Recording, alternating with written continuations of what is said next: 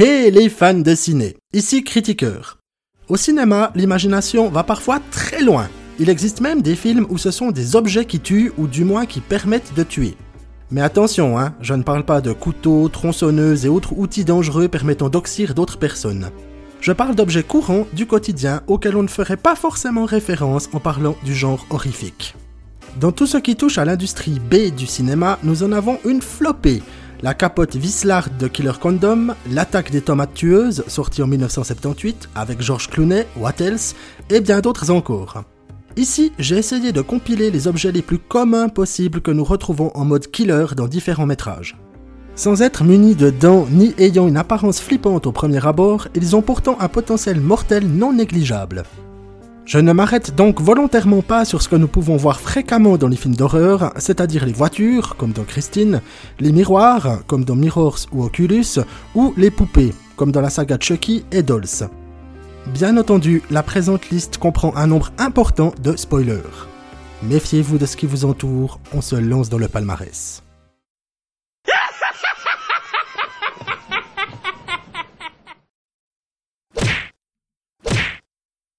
En cinquième position, nous avons une cassette vidéo.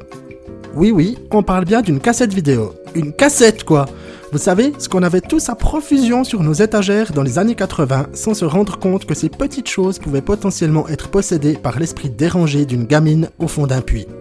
Comme quoi, on ne nous dit pas tout Après le visionnage de ce film, impossible d'insérer une cassette vidéo dans le magnétoscope sans se demander si nous n'allons pas être la malheureuse victime du cercle. Le principe est extrêmement simple. Vous regardez la vidéo, le téléphone sonne et une voix d'outre-tombe vous annonce qu'il vous reste 7 jours à vivre. Durant ce laps de temps, la petite Sadako, ou Samara, c'est selon, viendra vous rendre quelques petites visites pour vous tendre les nerfs avant de sortir de son puits et de votre téléviseur pour littéralement vous faire mourir de peur. Tout part d'une légende urbaine transformée en roman par Koji Suzuki en 1991. S'ensuit le film Ring d'Hideo Nakata en 1998 et plusieurs autres métrages, dont un remake américain par Gore Verbinski, Le Cercle, en 2002. Et il faut dire que ça fout les flopettes. Et vous, il vous reste beaucoup de cassettes vidéo dans vos armoires?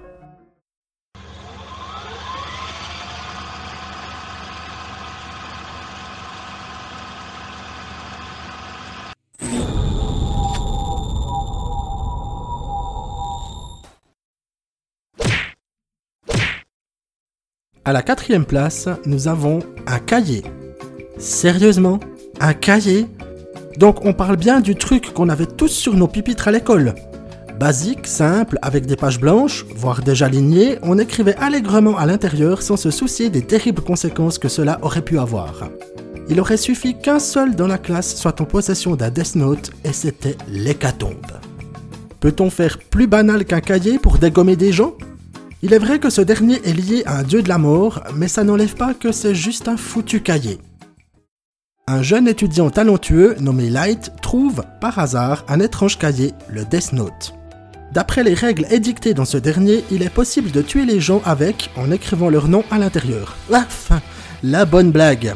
Light tente le coup et effectivement, il peut contrôler la mort de n'importe qui du moment qu'il écrit le nom de la personne dans le cahier et qu'il a son visage en tête l'occasion pour lui de prendre le pouvoir et de taper la causette avec Ryuk, le dieu de la mort.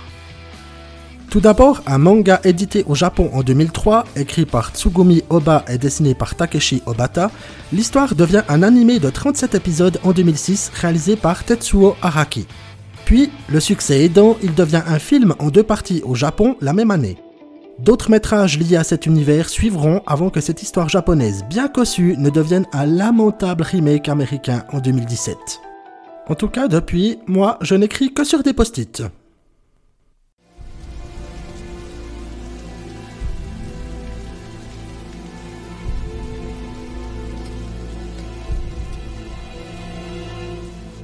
La première audience dans l'affaire de l'enlèvement et. À la troisième place, nous avons des extensions capillaires. Non, attends, des, extensions capillaires? Sans déconner Personnellement, je ne pratique pas ce procédé consistant à la pose d'extensions, mais il est vrai que cela se fait relativement souvent chez le coiffeur. Que feriez-vous alors si vos propres cheveux, ou du moins ceux qu'on vous a rajoutés, venaient à s'en prendre à vous? Ce serait le délire, non? Un peu comme ce film d'ailleurs. Cette idée brillante nous vient, encore une fois, du Japon. Réalisé par Sion Sono, XT, sorti en 2007, parle de cheveux maudits et utilisés dans un salon de coiffure pour rajouter de la consistance capillaire aux jeunes filles adeptes de cette nouvelle mode. Il n'en faut pas plus pour que ça commence à devenir le bordel et que l'une des employées, en plus de gérer ses problèmes personnels, se mette en quête de la vérité, aussi dérangeante soit-elle. Des cheveux qui tuent, il fallait oser et le résultat est simplement bluffant, que ce soit au niveau de la direction du film, de l'histoire ou des effets spéciaux. Et puis, revoir Chiaki Kuriyama, ça fait toujours plaisir. Reste que l'idée de base est complètement barrée et que sur une toile de fond de malédiction, ça envoie carrément du lourd. Mais la boule à zéro, c'est bien aussi, non? Je sens aucune différence avec mes cheveux. Vous m'autorisez à les garder pour la soirée? Oui, mais tu les rapportes.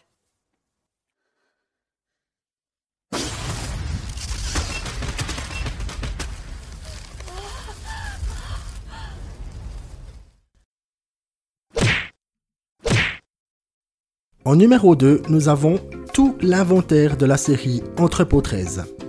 Ici, on ne fait pas dans le détail, c'est carrément tout un entrepôt rempli d'objets insolites et parfois meurtriers.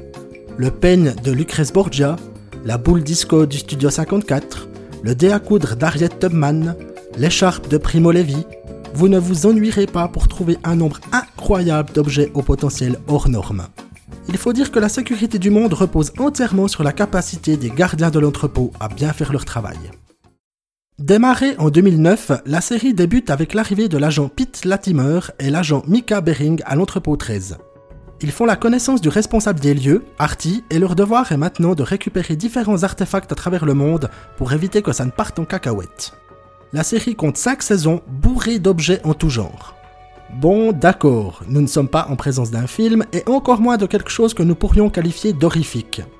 Cependant, tout un entrepôt d'objets maudits possédant chacun leur histoire et leur capacité, il fallait tout de même que ça se trouve sur la seconde marche du podium, non? Dans le cas présent, nous avons donc largement le choix. La plupart des objets ont un lien historique fort avec un événement ou une personnalité et sont majoritairement maudits. Le plus balèze avec cette histoire, c'est que leur apparence est d'une banalité à pleurer et que l'on ne se rend compte de leur dangerosité que trop tard. D'ailleurs, les agents de l'entrepôt en font souvent les frais. Le plus prudent dans cette situation, c'est de ne toucher à rien. Mademoiselle Bering, Monsieur Latimer, bienvenue à l'entrepôt 13.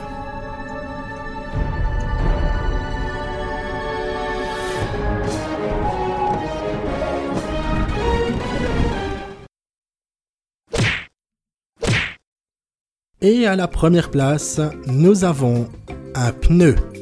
Alors là, ça dépasse tout ce que j'ai pu imaginer. En établissant cette liste, j'ai pas mal réfléchi et c'est là que je me suis souvenu de cet obscur métrage français complètement barré sorti en 2010, Rubber. Ici, c'est un pneu, l'antagoniste principal. Un pneu, le truc qu'on a tous sur nos bagnoles, qui se trouve être l'objet le moins menaçant du monde, sauf pour les hérissons, et qui est à des années-lumière d'être la babiole pour laquelle on aurait une quelconque aversion. Un pneu avec des pouvoirs psychokinétiques décime plein de monde dans le désert californien en leur faisant exploser la tête, tout ça sous le visuel de quelques spectateurs armés de jumelles. Un shérif en roue libre, des protagonistes à la masse, une ode à tout ce qui n'a aucune raison, on doit ce film à Quentin Dupieux, musicien et réalisateur, aussi connu sous le nom de Mister Oiseau. Compositeur de musique électronique, habitué des univers barrés, il a notamment travaillé avec Michel Gondry, le réalisateur se lâche complètement dès les premières minutes du film et ça ne s'arrange pas par la suite. Un pneu tueur Sérieusement? Même si le constat paraît carrément naze, ce film est tellement barré que si on aime tout ce qui est absurde, on ne peut que l'adorer.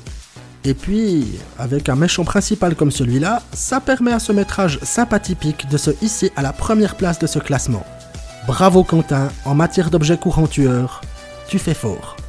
Mais du coup, maintenant, j'ai aussi peur des tricycles.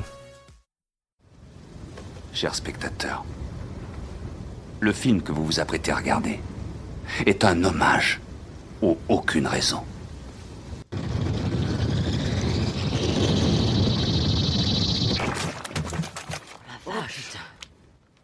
Et vous, est-ce que vous vous méfiez des objets du quotidien? Savez-vous s'ils viennent en paix? Connaissez-vous d'autres films qui nous montrent des objets passablement vicelards N'hésitez pas à utiliser votre clavier pour me le dire dans les commentaires, à utiliser votre souris pour cliquer sur ce bon vieux pouce bleu et à vous abonner tout en respectant votre ordinateur. Conseil de palmarès, n'oubliez pas que nous, nous possédons les choses et ce ne sont pas elles qui nous possèdent. Ça fait du bien de s'en rappeler de temps en temps, notamment avec la chanson Les choses de Jean-Jacques Goldman.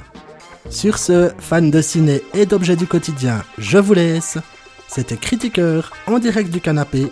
A très bientôt pour un nouvel épisode et soyez sympa avec votre brosse à dents.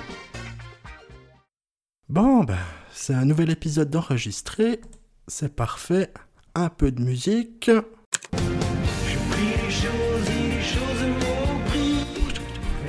Quoi? Oh putain, on dirait que mon canapé essaie de me dire quelque chose.